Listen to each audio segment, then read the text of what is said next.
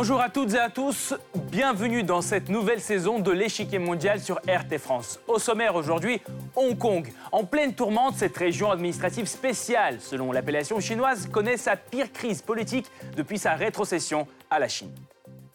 Une situation explosive où se concentrent tous les jeux d'influence de l'échiquier mondial. Alors, Qu'en est-il exactement de cette crise hongkongaise? Barricades, violences, attaques de bâtiments officiels, Hong Kong traverse une période de vive turbulence.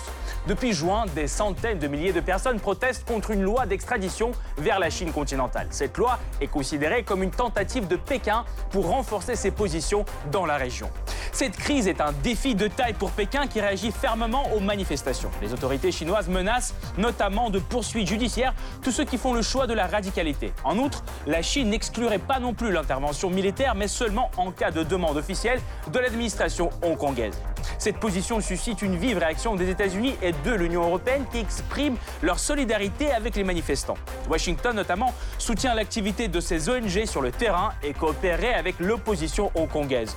L'autre acteur régional, Taïwan, se déclare prêt à accueillir tout manifestant qui risque la prison pour ses opinions.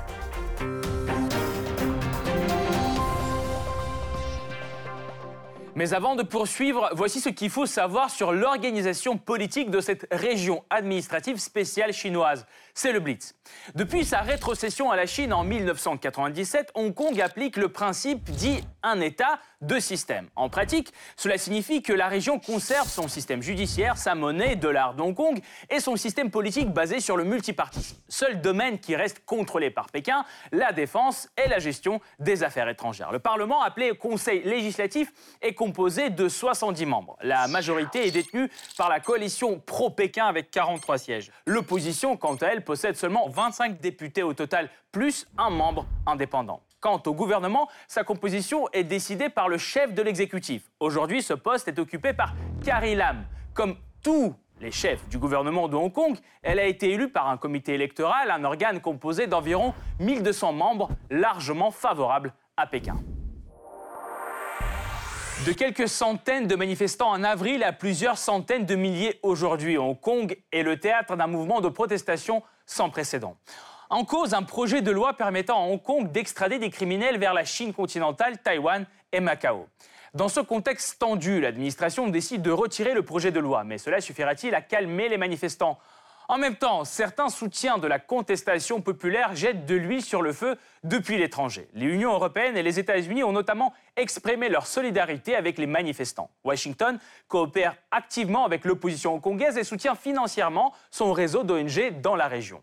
Entretenant des relations complexes avec la Chine, Taïwan ne reste pas non plus les bras croisés. Taipei propose l'asile à tout manifestant risquant des poursuites pour des raisons politiques. Alors pourquoi la contestation ne s'est-elle pas affaiblie après la suspension du projet de loi?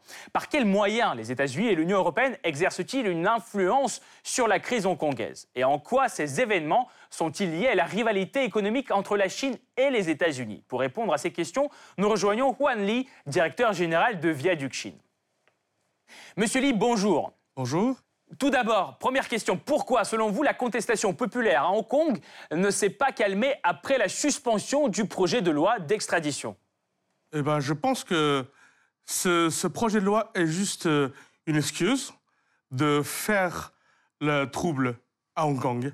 En, soi, cette loi est une bonne loi parce que ça permet aux criminels d'être extradiés où ils ont commis des, des crimes. Au départ, si, on se souvient, c'est au départ un couple taïwanais hongkongais, le, le, garçon avait tué la fille et qui s'enfuit ensuite à Hong Kong.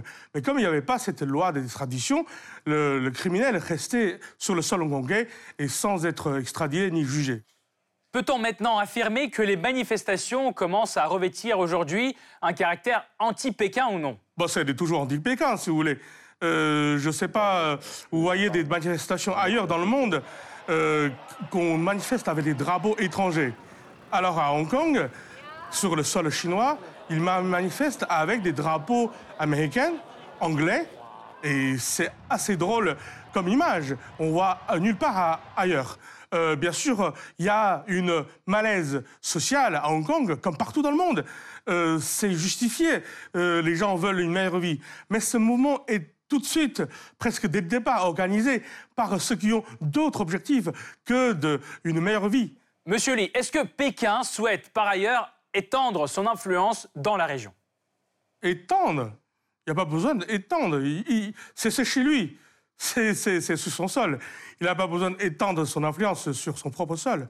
Il, estime que le principe d'administration d'Hong Kong a, des fissures euh, Mais je pense que euh, Hong Kong, euh, ils ont toujours bénéficié, si vous voulez, un soutien financier, économique du continent chinois. maintenant, c'est vrai qu'avec devant la Chine, les Hongkongais se sentent un petit peu laissés de côté, ils, ils sentent moins privilégiés qu'avant. C'est normal. Je veux dire, il n'y a, rien de mal là-dedans. du coup, il y a une malaise sociale. Ils essaient de résoudre ce problème par euh, euh, des manifestations pacifiques. Mais euh, ce mouvement était tout de suite organisé, derrière, poussé par les extrémistes très violents, très organisés, très professionnels, avec beaucoup de couleurs, je dirais des révolutions de couleurs organisées par les Américains. Euh, il y a un dialogue, il doit y avoir un dialogue. Il doit y avoir plus d'échanges avant de passer des lois, avant de faire voter des lois. Il, faudrait plus de concertation avant. Ça, c'est, je dirais, un exercice de style et de méthode. Euh, ça, bien sûr, je pense que euh, l'officier, euh, Madame Lam, elle, connaît comment elle va faire le travail dans la, dans la suite. Mais dans le fond de ce problème, c'est pas la malaise sociale, c'est que c'est un champ de bataille géopolitique et d'information et de désinformation. Je voudrais dire que nous sentons qu'il y a euh, euh, en fait une très timide euh, presse étrangère qui parle de la violence. Ils parlent tous d'une manifestation, un mouvement pacifique. Alors que là-dedans, il y a des morts. Alors là-dedans, il, y a des gens qui sont blessés, il y a des gens qui sont tabassés, il y a des innocents qui sont attaqués, et puis il y a des bâtiments qui sont brûlés. Mais tout ça, ce ne sont pas reliés par l'information, par la presse occidentale. Et ça, c'est quelque chose, pour moi, euh, injuste. Et c'est, euh, pour beaucoup de jeunes Chinois, euh, ils sont surpris par la façon dont l'information est déformée. Merci beaucoup, Monsieur Li. Nous allons poursuivre notre analyse tout de suite, mais nous vous retrouverons en fin d'émission pour plus de détails sur la question. Le 23 août, plus de 130 000 personnes forment une chaîne humaine qui s'étend sur environ 45 km à travers différents quartiers de la mégalopole. Les manifestants se tiennent la main ou brandissent la torche de leur téléphone portable en signe d'opposition au gouvernement pro-Pékin. Cette mobilisation inédite n'est qu'un des actes de la contestation populaire à Hong Kong. La première manifestation géante se déroule le 9 juin. Plus d'un million de personnes, selon les organisateurs, descendent dans les rues pour protester contre le gouvernement pro-Pékin. Trois jours plus tard, de violents affrontements entre la police et les manifestants éclatent. Ces derniers bloquent les grandes artères et tentent de pénétrer dans le Parlement. Ces violences font 70 blessés. Début juillet, des dizaines de milliers de manifestants défilent dans le centre-ville pour l'anniversaire de la rétrocession. Certains d'entre eux pénètrent dans le Parlement et déploient le drapeau de l'époque coloniale britannique. Mi-août, nouvel épisode. Environ 5000 manifestants submergent l'aéroport de Hong Kong, l'un des plus fréquentés au monde. Après deux jours de chaos, la police décide de faire usage de gaz poivre pour déloger les manifestants de l'aéroport. C'est le projet de loi sur l'extradition qui met le feu aux poudres, une proposition controversée qui s'est transformée en menace politique réelle pour le pouvoir en place. Proposée en février par le gouvernement local, cette loi permettrait d'extrader des criminels vers les pays avec lesquels Hong Kong n'a pas d'accord en ce sens. C'est le cas notamment de la Chine continentale, de Macao et de Taïwan. Meurtre, viol, mais aussi corruption ou blanchiment d'argent, le projet de loi porte sur 37 types de crimes et délits. Un projet en apparence banal, mais dont ses adversaires redoutent qu'il ne permette à la justice chinoise continentale de faire extrader des membres de l'opposition hongkongaise sous prétexte judiciaire. Sous la pression de la rue, l'administration locale décide de faire marche arrière et abandonne le projet. Le gouvernement retirera officiellement le projet de loi afin d'apaiser complètement les inquiétudes de la population. Cette concession parviendra-t-elle à calmer les manifestants? Car le retrait du projet de loi n'est qu'une des multiples exigences de la foule. Le mouvement exige activement la démission du chef de l'exécutif hongkongais, Carrie Lam. Elle fait l'objet de critiques de plus en plus virulentes. Resté à son poste, les manifestants lui demandent alors de lancer une enquête sur les violences policières et de libérer des personnes arrêtées au cours de cette crise. L'autre exigence importante est la réalisation de réformes démocratiques, telles que par exemple l'instauration du suffrage universel. Selon la législation actuelle, le numéro 1 de l'administration est élu non pas au scrutin direct, mais suite au vote d'un comité électoral. Une situation explosive qui se réchauffe encore plus avec le soutien actif formulé aux manifestants par Taïwan, un rival historique de la Chine. Selon les autorités taïwanaises, la loi d'extradition pourrait porter atteinte à la sécurité nationale du pays, car tout citoyen taïwanais résidant à Hong Kong pourrait être arrêté puis extradé à la demande de la Chine. Afin d'empêcher un tel scénario, Taipei affiche sa solidarité avec le mouvement de protestation et notamment ouvre grand ses portes à tous ceux qui courent le risque de poursuite pour des raisons politiques. Ses amis de Hong Kong seront traités de manière appropriée sur la base de critères humanitaires. Le risque de poursuite est d'ailleurs bien réel. Les autorités chinoises menacent de lourdes conséquences tous ceux qui se montreraient coupables de violence. Ceux qui jouent avec le feu périront par le feu. Ne sous-estimez jamais la ferme détermination et la puissance immense du gouvernement central. Et Pékin n'hésite pas à montrer les muscles. Mi-août 2019, des médias d'État chinois diffusent une vidéo montrant des blindés de transport de troupes se dirigeant vers Shenzhen, une ville située aux portes de Hong Kong. Le spectre d'une intervention dans la région fait immédiatement l'objet de spéculations dans la presse. Cependant, les médias chinois parlent d'un entraînement planifié à l'avance qui n'a rien à voir avec les manifestations dans la région. Alors une intervention militaire est-elle aujourd'hui possible? Selon Pékin, oui, mais seulement si l'administration hongkongaise lui en faisait la demande officielle. Quoi qu'il en soit, l'importance de la loi était énorme pour Pékin, notamment car elle permettrait aux autorités chinoises de freiner la fuite des capitaux via Hong Kong. Selon une étude du réseau international d'audit, KPMG Hong Kong est actuellement la principale zone offshore de l'élite de la Chine continentale. Rien qu'en mars 2019, la fuite des capitaux chinois via Hong Kong atteignait certains jours environ 1,6 milliard de dollars. Situation à laquelle Pékin souhaite mettre fin. Comment?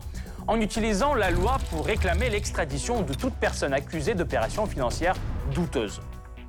Extrader les criminels sans cette loi n'est juridiquement pas possible, car la Chine et Hong Kong sont de fait un seul pays, mais doté de deux systèmes politiques, économiques et juridiques différents. Conséquence du passé britannique de la région. Une partie des territoires de Hong Kong d'aujourd'hui a été conquise par le Royaume-Uni à la suite des deux guerres de l'opium avec la Chine au milieu du XVIIIe siècle. Le reste lui a été attribué par un bail de 99 ans en 1898. Le 1er juillet 1997, la Grande-Bretagne rétrocède le territoire qu'elle avait conquis, à condition que la Chine lui accorde une période de transition de 50 ans et que son système démocratique soit maintenu. Hong Kong redevient alors chinoise. Selon les termes de cet accord, Hong Kong bénéficie du statut de région administrative spéciale et est régi par le principe un pays, deux systèmes. Hong Kong dispose de ses propres institutions politiques, économiques et judiciaires jusqu'en 2047. De plus, le territoire possède sa propre monnaie. La défense et les affaires étrangères restent du ressort de la Chine. Mais l'influence de Pékin reste importante, car la coalition pro-chinoise occupe la majorité au sein du Parlement hongkongais. En 2003, un projet de loi sur la sécurité nationale fait surface. Il est censé interdire la trahison, la sécession et la subversion contre le gouvernement de Pékin. Les Hongkongais s'opposent farouchement à cette loi, craignant qu'elle ne réduise leur liberté d'expression. Le 1er juillet 2003, un demi-million de personnes défilent dans les rues. Face à l'ampleur de la grogne, le gouvernement fait marche arrière.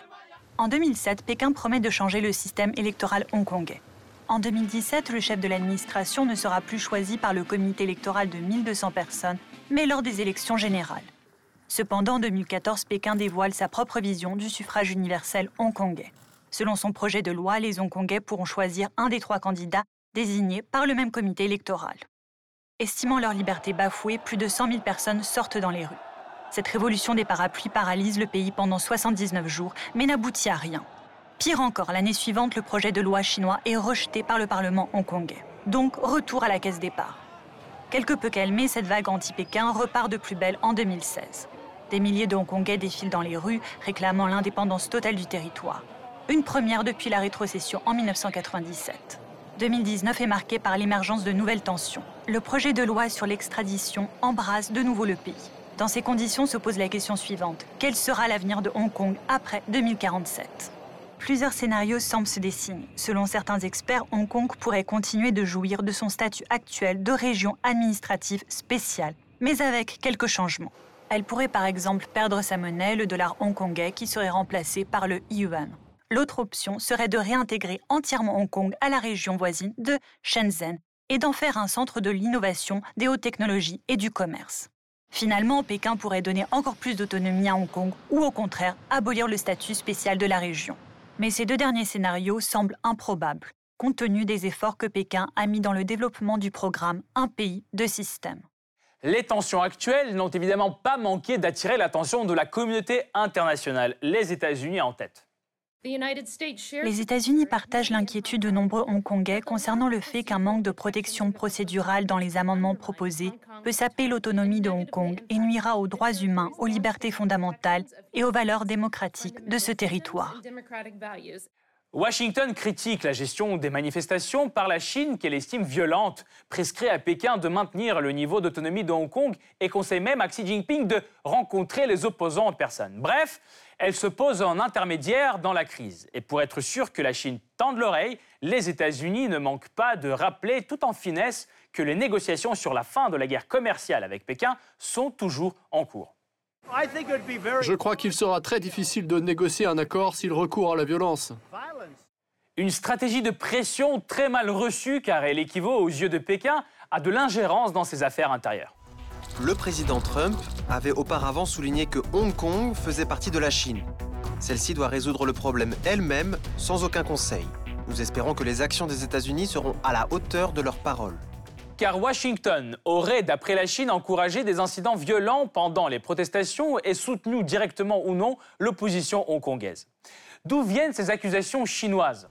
Selon les médias chinois, quatre personnalités de l'opposition hongkongaise ont été vues plusieurs fois en compagnie d'hommes politiques américains. Il s'agit de diplomates travaillant au consulat général à Hong Kong, mais aussi de responsables de plus haut niveau comme Joe Biden ou Mike Pence.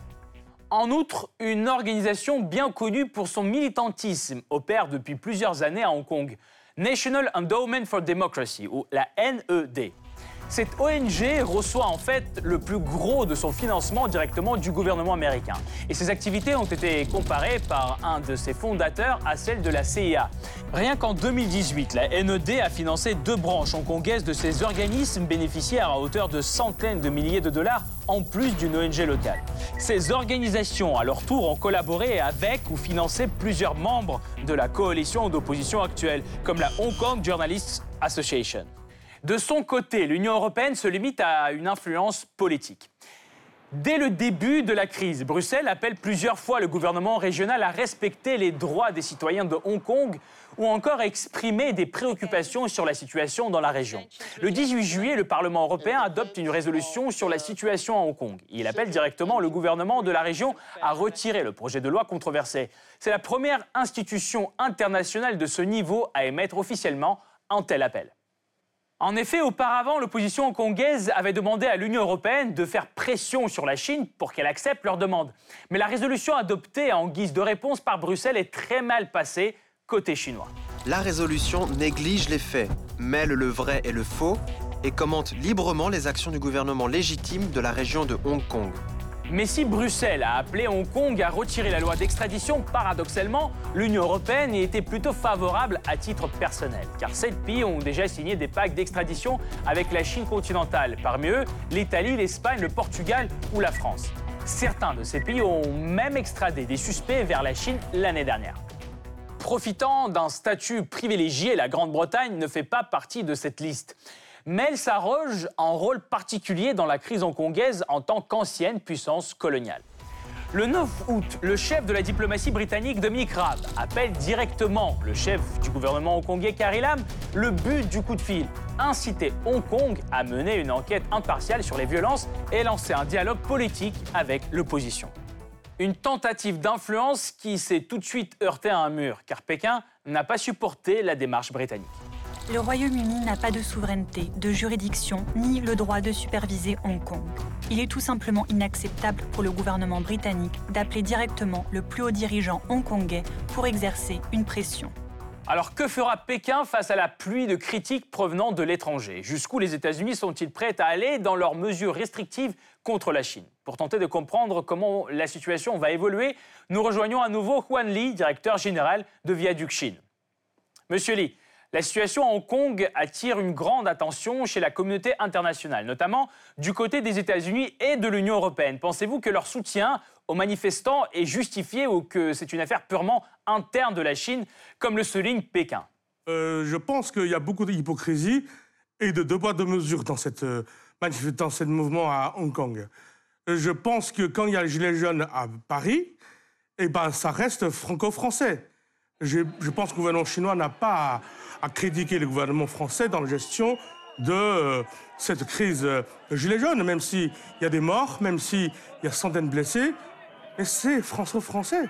Pareil, Hong Kong, c'est un territoire chinois. Il y a euh, un mouvement populaire, euh, un dialogue, une manifestation entre la population et le gouvernement local. Et il y a des gens qui ont des différentes demandes. Tout ça, c'est normal. Mais je ne vois pas pourquoi l'Amérique et l'Europe soutiennent un mouvement sino-chinoise. Et c'est assez euh, surprenant et incompréhensible. Je, peut-être prochaine fois, quand il y a des manifestations à New York ou à Paris ou à Berlin, on devrait envoyer des, euh, je sais pas moi, euh, délégations internationales d'observation. Mais non, ce sont des, choses internes à chaque pays. Chaque pays doit gérer sa population, doit gérer l'avenir de, la société. Je ne vois pas pourquoi il s'intervient là-dedans, oui. Et, pourquoi, par ailleurs, les manifestations à Hong Kong attirent aujourd'hui plus d'attention dans les médias américains et européens que, par exemple, le mouvement des Gilets jaunes? Ben, Si vous voulez, c'est purement géopolitique. Parce que derrière tout ça, je pense qu'il y a une malaise euh, des stratèges américaines, parce qu'ils savent très bien qu'avec euh, euh, la situation actuelle, si on continue, dans 10 ans, euh, dans 15 ans, l'Américain sera numéro 2, économiquement parlant. Même si militairement, ils, seront, ils resteront pendant longtemps premiers. Et ça leur rend malade, ça leur rend troublant, ça leur rend trouble. Donc, du coup, ils organisent euh, la guerre commerciale, ils arrêtent euh, les chefs d'entreprises chinoises, ils essaient de faire des mouvements populaires en Hong mais aussi à Xinjiang, aussi ailleurs. Je veux dire, c'est un jeu purement géopolitique. Ils ont envie que la Chine va mal. C'est leur envie. Voilà. Donc, ben, de côté chinois, je pense que le mieux, c'est de continuer à euh, son développement, à ses réformes, à ce que sa population vive de mieux en mieux, comme ce qu'ils ont fait depuis 40 ans. Je pense que euh, avec le rythme actuel, on aura de plus en plus de conflits entre euh, la Chine et l'Amérique, même si la Chine sera, pour le plus, grand partie, la Chine va être celui qui supplie en fait des, provocations américaines, parce que pour eux l'intérêt c'est que c'est que ça marche mal et qu'il y a des conflits. Est-ce que selon vous, les États-Unis et l'Union européenne peuvent adopter des mesures économiques contre Pékin si la situation ne se calme pas Donald Trump a déjà par ailleurs prévenu que l'usage de la violence pourrait compromettre la conclusion d'un accord commercial avec la Chine. Ils n'ont pas besoin de Hong Kong pour lancer la guerre commerciale. Donc ce n'est pas Hong Kong qui va régler le problème. C'est juste une excuse comme une autre. Seulement, je pense, euh, un point sur la guerre commerciale, l'Amérique n'est pas gagnante on aura des perdants, deux perdants ou plusieurs perdants. Même l'Europe sera perdant si cette situation continue. Il y aura de la récession totale sur la planète. Et c'est pas bon ni pour les Américains, ni pour les Chinois, ni pour les Européens. Donc je pense qu'il faudrait des politiques, euh, des hommes politiques lucides euh, d'arrêter l'Amérique dans sa caprice, de les limiter à euh, faire comme avant, c'est-à-dire jouer le jeu planétaire, jouer le jeu avec les autres nations, pas American First. American First, c'est un slogan qui va non seulement mettre euh, mal l'économie américaine, mais aussi l'économie mondiale. Donc, je, pour répondre à votre question, non, je ne pense pas que c'est avec euh, ce que fait la Chine, euh, l'Amérique va donner un cadeau à la, à la Chine. je ne pense pas. C'est juste une excuse. Voilà. Il nous reste encore un peu de temps. Alors, la dernière question. Qu'est-ce qui attend, selon vous, Hong Kong après 2047 je pense que si vous voyez, vous connaissez un peu la Chine, euh, il y a toujours une grande souplesse et un grand pragmatisme dans euh, la, vie politique. Je pense qu'au moment venu, euh, dans quelques décennies, on verra la situation à Hong Kong. Si la situation permet à une élection directe comme ce que veut la population, on pourrait très bien réaliser. Si on n'arrive plus trop gérer la société comme ce qu'aujourd'hui, ce qui se passe, c'est que les gens rejettent ce, système. Mais je pense que la société chinoise évolue, la société hongkongaise évolue aussi. Euh, on verra au moment venu, mais je crois à la souplesse et au pragmatisme chinois. Merci beaucoup, Monsieur Li. Je rappelle, vous êtes directeur général de Viaduc Chine. Wan Li était aujourd'hui avec nous pour éclairer cette situation à Hong Kong. Cette partie-là n'est pas encore terminée. La semaine prochaine, une nouvelle partie vous attend avec d'autres pions sur l'échiquier mondial. À bientôt sur RT France.